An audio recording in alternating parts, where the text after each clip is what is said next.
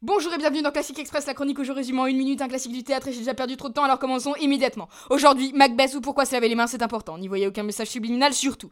L'histoire commence quand Macbeth et son pote Banco croisent trois sorcières qui leur disent Macbeth, tu seras roi, Banco, tes enfants seront rois. Quand Mac parle de ça à sa meuf, elle pète un boulon, elle lui dit Vas-y, on lui donne raison au trio défoncé au champi, on bute le roi et on prend sa place, wesh. Et bim, ils le font, le roi est mort, vive le roi. Alors qu'il fait un grand banquet pour célébrer sa promotion hiérarchique, Mac se rappelle que c'est le fils de Banco qui sera le prochain roi et pas le sien, et ça, ça le vénère donc il décide d'aller le faire tuer en cachette.